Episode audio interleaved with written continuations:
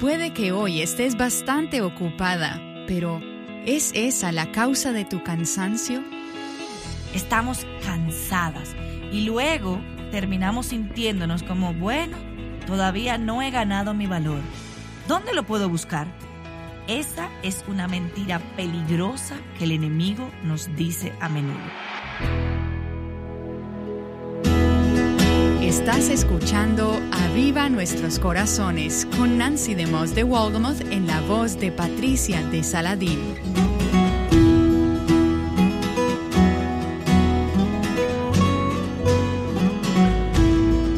Aquí está Nancy con nosotras para introducir a nuestra invitada. Hemos estado hablando esta semana con mi amiga Erin Davis y muchas de ustedes la conocen por su participación en nuestros blogs Mujer Verdadera, Joven Verdadera y Maestra Verdadera.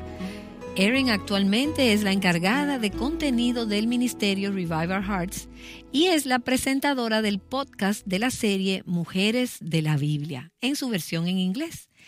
Ella es coautora de la guía de estudio Mentiras que las jóvenes creen y escribió hace un tiempo un libro titulado Graffiti, Aprendiendo a ver el arte en nosotras. Es un libro acerca de la visión que tiene el mundo sobre la belleza y la visión que tiene Dios sobre este tema. Y actualmente está en el proceso de escribir otro libro. Erin, bienvenida de nuevo a Viva Nuestros Corazones. Estoy feliz de estar de regreso. Gracias. Y yo estoy muy agradecida, Erin, de que hayas escrito este libro en particular. Y no es solamente un manual, no es solamente teoría. Estos son temas con los que has lidiado, con los que has vivido y de los que hemos hablado en los últimos días, desde tu infancia. Hablamos de las formas en que la comida y la imagen corporal y esa imagen corporal distorsionada eran una obsesión para ti, eran un área de esclavitud. Y creo que no es solo verdad en tu vida, sino para muchas, muchas de nosotras hoy en día, y no estoy segura de que haya un límite de edad para esto. No, no creo. De hecho, tengo la maravillosa oportunidad de viajar y hablar sobre este tema con frecuencia. Hablo mucho a niñas de 8 años de edad, hablo mucho a mujeres de 80 años de edad. Y nunca olvidaré una mujer llamada Dora, que tenía 86 años. Ella vino a un evento de graffiti y dijo, esto es lo que he necesitado escuchar toda mi vida. Mi primer pensamiento fue que estaba emocionada de que ella encontró libertad, pero mi segundo pensamiento fue, qué triste, es que ella estuvo en la esclavitud de la belleza e identidad durante 86 años. Parece ser algo con lo que nosotras, las chicas, lidiamos casi universalmente sin importar nuestra edad. Incluso tenemos el testimonio de un papá que dijo que él pensó en su hija de ocho años de edad mientras escuchaba esta conversación. Ella es alta y delgada, más alta que el promedio de su clase, y los niños la llaman la cigüeña por sus largas piernas.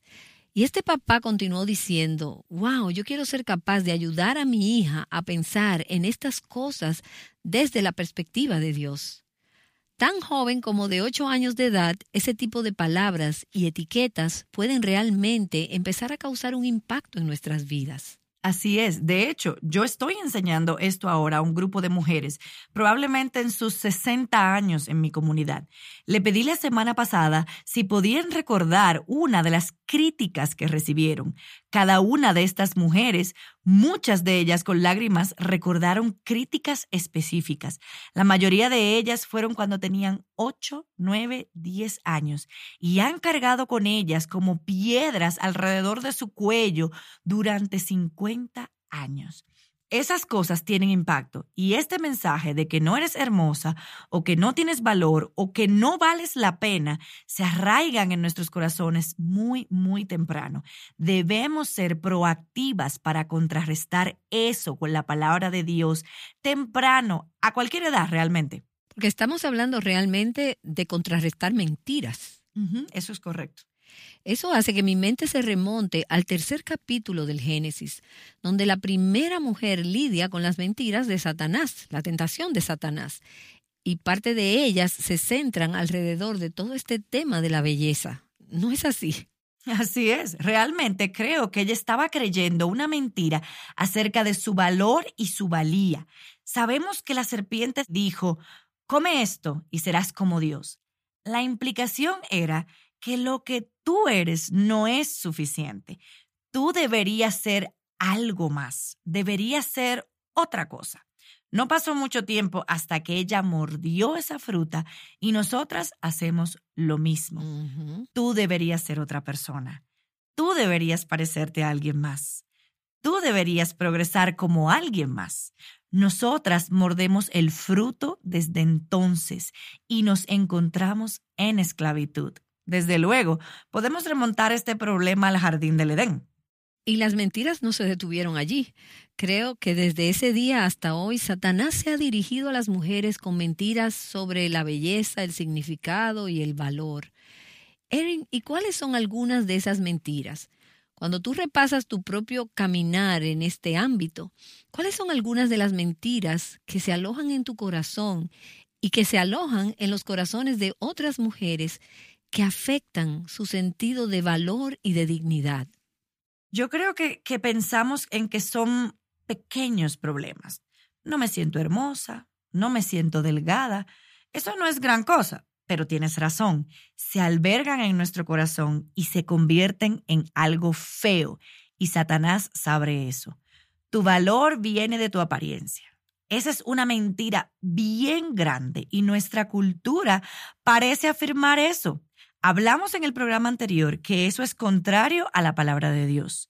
La palabra de Dios nos dice específicamente, el hombre ve la apariencia exterior, pero Dios ve el corazón. Sin embargo, continuamos sintiendo como si tan solo pudiéramos parecernos a lo que sea, entonces vamos a tener más valor.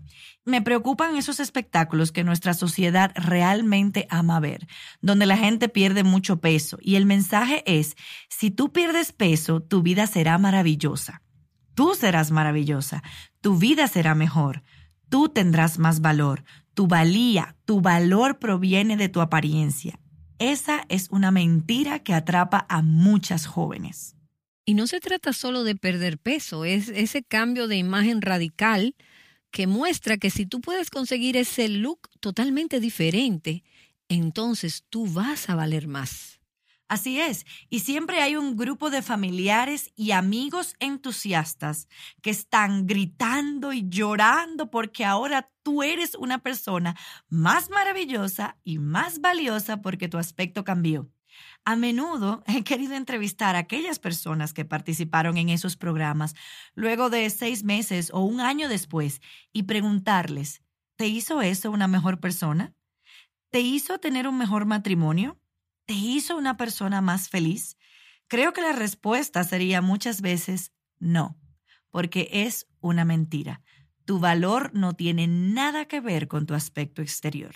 Y entonces la mentira va más allá de eso, porque no es solo tu valor viene de tu apariencia, sino que tu valor proviene de lo que haces.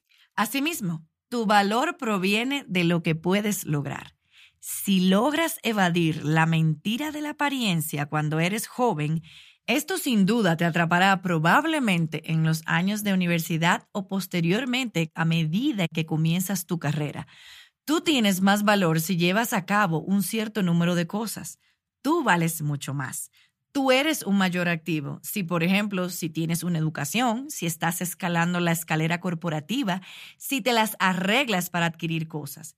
Creo que las personas que son así y han tratado de encontrar eh, su verdadero valor y su felicidad en esas cosas, te dirían que están vacías.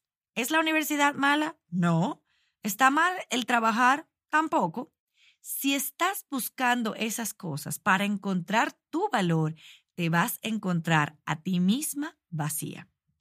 Y pienso incluso en madres que están centrando toda su energía y sus esfuerzos en sus hijos pensando, valgo más si mis hijos se comportan de cierta manera o si se desempeñan de una manera determinada. Sí, yo creo que, que, las mentiras del desempeño son extremadamente peligrosas porque invertimos una gran cantidad de energía en tratar de ganar valor mediante logros en cualquier área. Creo que el resultado número uno de creer una de estas mentiras es el agotamiento.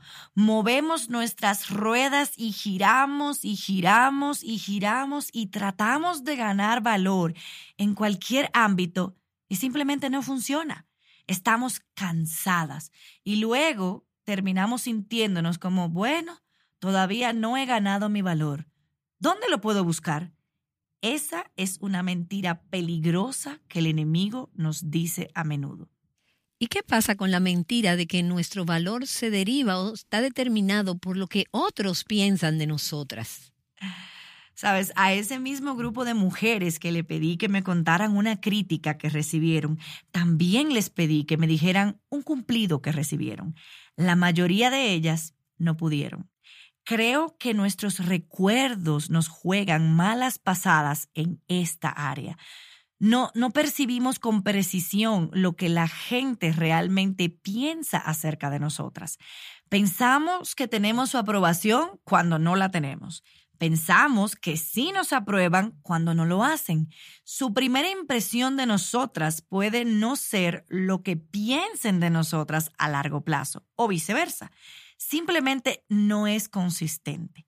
Incluso las personas que nos adoran son gruñonas algunos días, están cansadas o molestas con nosotras si estamos tratando de construir nuestro sentido de valor en lo que las personas que nos rodean piensan sobre nosotras o están diciendo sobre nosotras, no lo alcanzaremos porque no podemos manejarlo. No podemos saber con exactitud lo que piensan de nosotras. Entonces, eso es también propenso a cambiar. Así que eso está probablemente entre los más peligrosos. Nosotras tendemos a anhelar el aplauso del hombre, pero creo que podemos mirar a esas personas en nuestra sociedad que son los más queridos y darnos cuenta de que están muy, muy vacíos y eso puede ser muy doloroso. Así que es mejor encontrar nuestro valor en las opiniones de alguien que no cambia, que sabemos por la palabra de Dios es Dios. Él es el mismo ayer, hoy y siempre. Eso significa que lo que Él ha sentido por nosotras ha sido siempre lo mismo y siempre será lo mismo.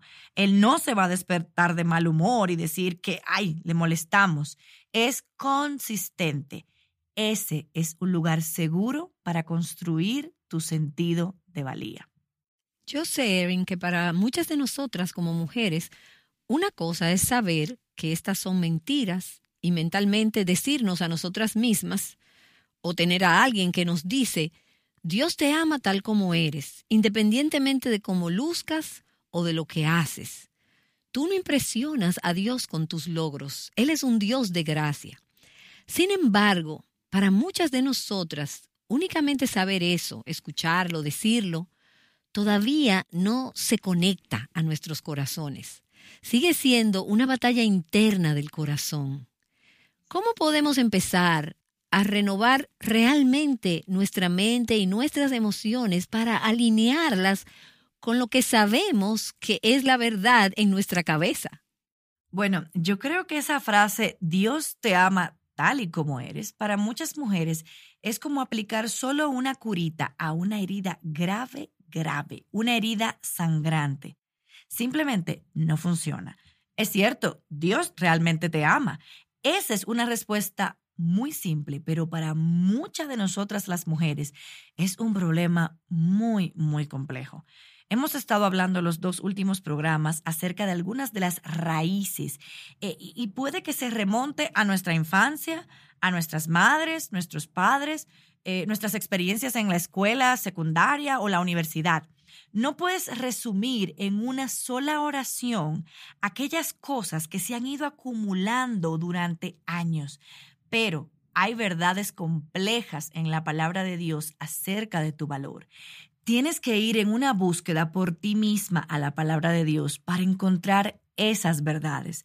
Estoy encantada de ayudarte en mi libro. Señalamos a la palabra de Dios una y otra vez, una y otra vez.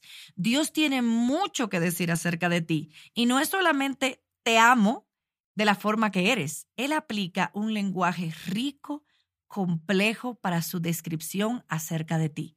Hablamos en el programa anterior sobre el arca del pacto. Esa es una verdad compleja. ¿Por qué? Debido a que su visión de ti es profunda, es ancha, es alta, es significativa.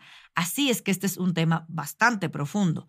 Tú también tienes que estar dispuesta a tomar en serio lo que hay en tu propio corazón. Tienes que darte cuenta de si tienes trastornos alimenticios, hay una raíz. No puedes arreglar simplemente el problema de la alimentación. Si tienes relaciones destructivas, hay una raíz. No simplemente es cambiar de relación. Tienes que estar dispuesta a profundizar en tu propio corazón y esto puede ser doloroso. Tienes que rastrear las mentiras en tu propia vida hasta llegar a la raíz y luego aplicar la verdad de Dios a ellas. Sabemos por Hebreos que la palabra de Dios es una espada de doble filo.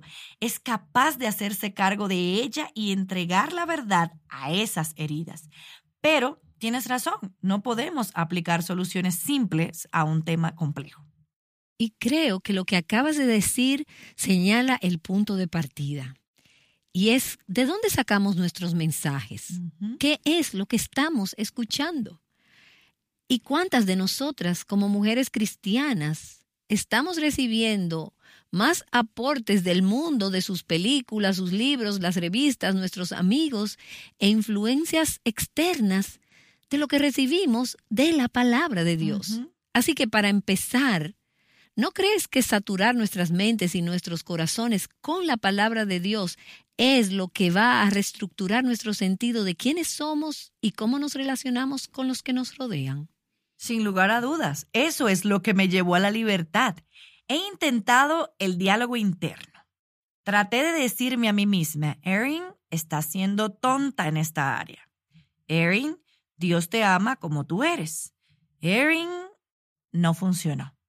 Pero entonces traté de saturar mi vida con la palabra de Dios. Traté solamente de estar en esa búsqueda, en una búsqueda del tesoro para encontrar todo lo que Él dijo acerca de este problema. Y ciertamente no regresé vacía. Había más en la palabra de Dios sobre mi identidad, mi belleza, mi valor, de lo que jamás podía haber comprendido.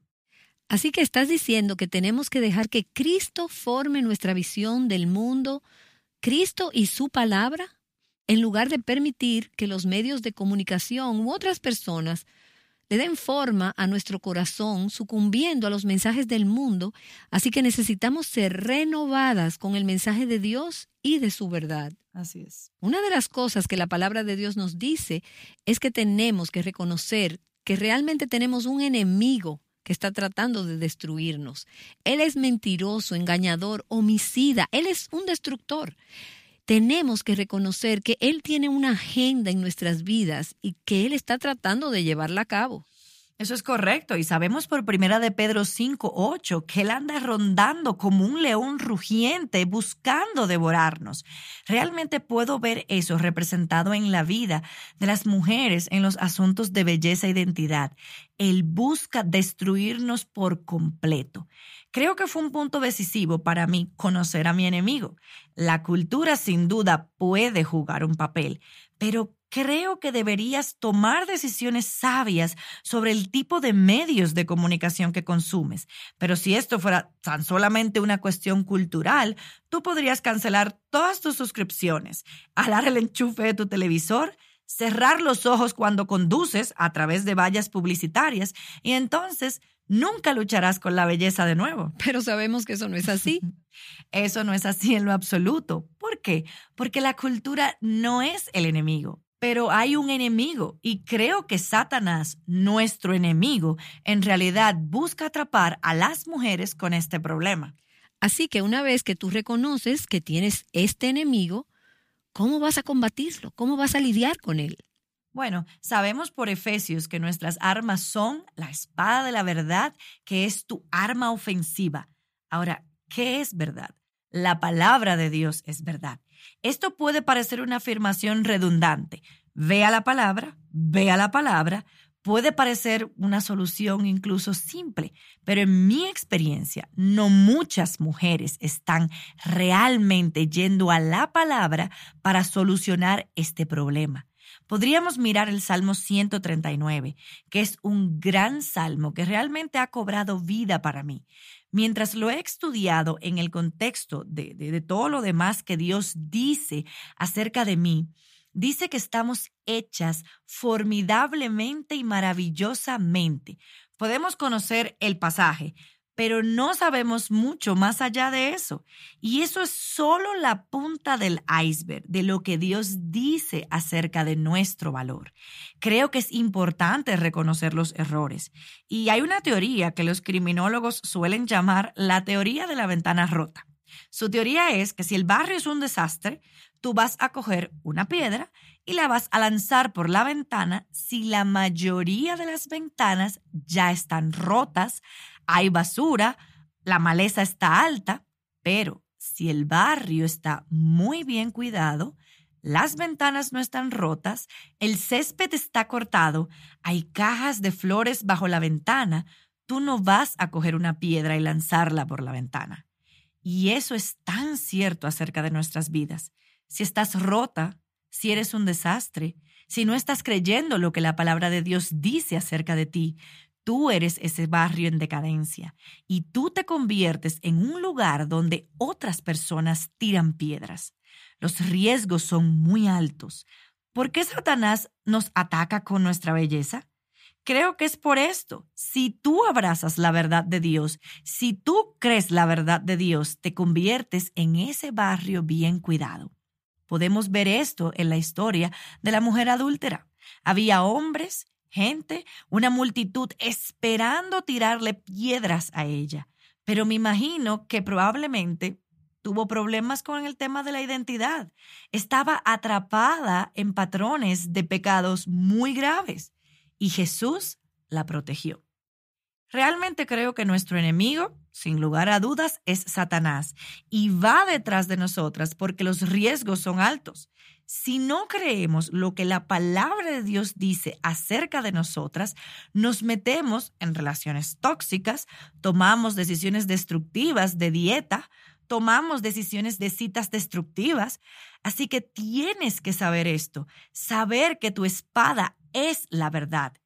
¿Qué verdad? Es la palabra de Dios y pelea contra él con el arma que funciona. Y creo que es tan importante que las mujeres sepan que hay esperanza. Hay esperanza para las chicas, para las jóvenes, para las mujeres adultas y para las mayores. Dios puede transformar las partes más profundas de nuestros corazones.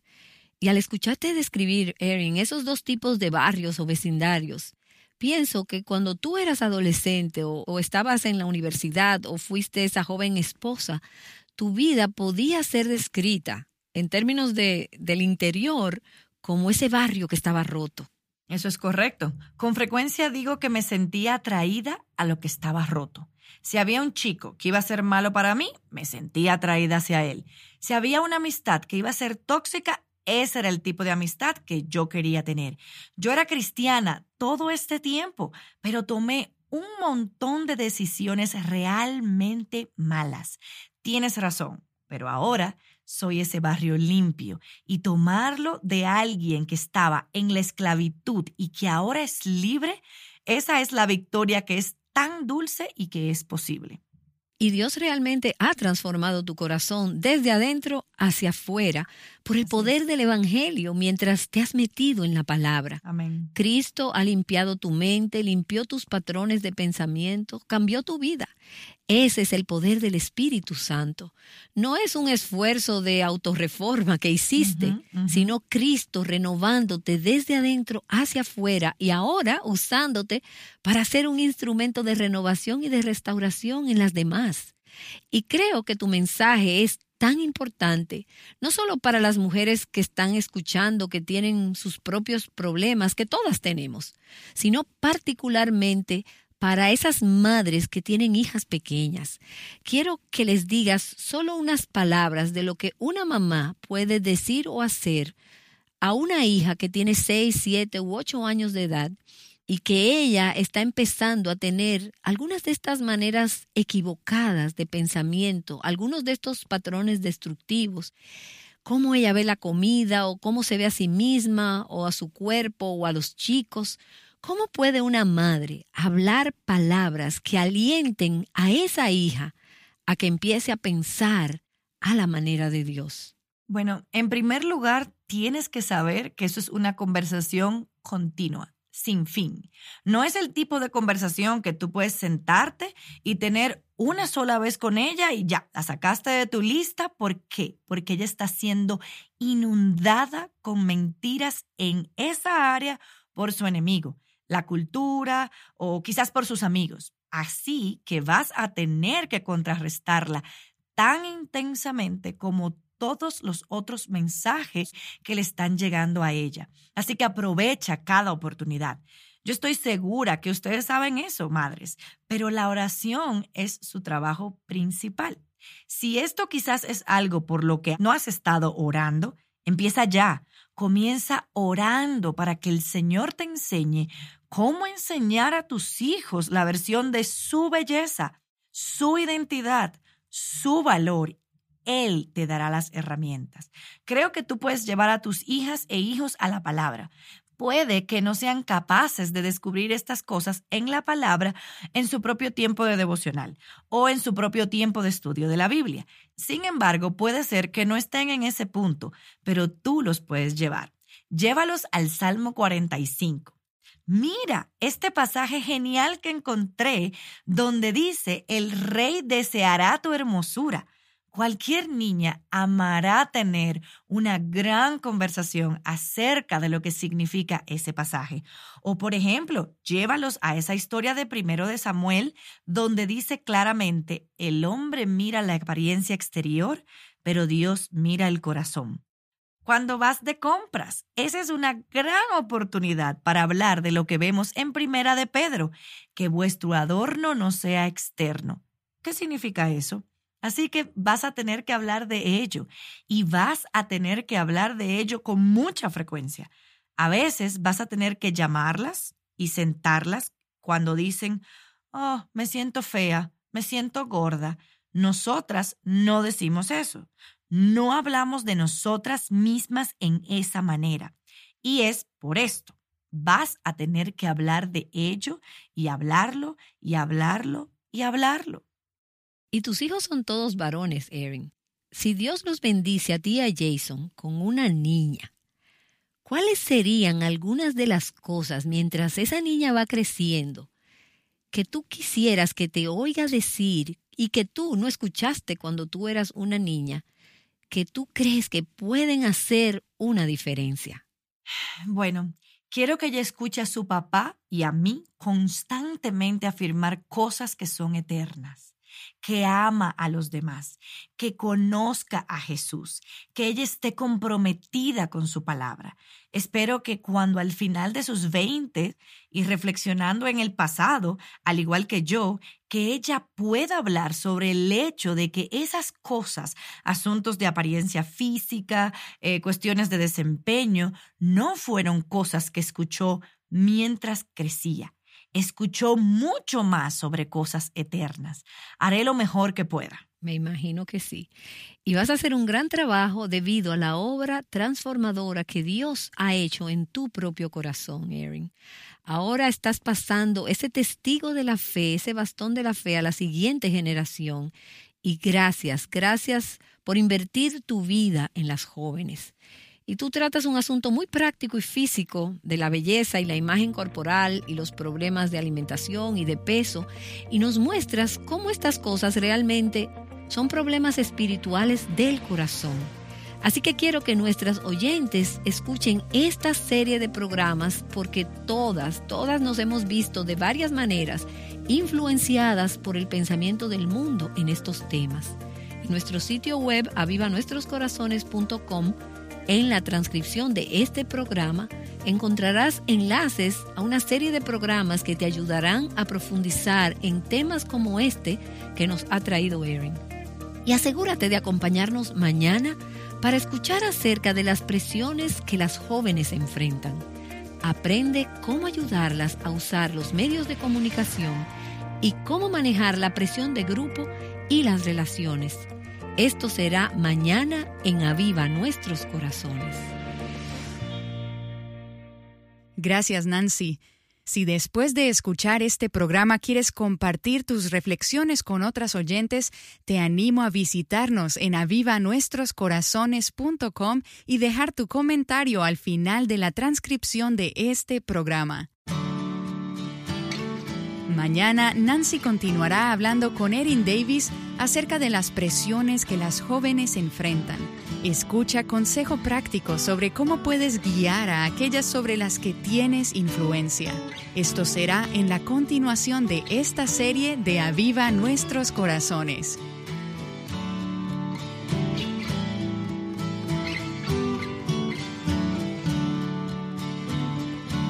Adornando el Evangelio juntas. Aviva nuestros corazones con Nancy DeMoss de Walgamoth es un ministerio de alcance de Life Action Ministries.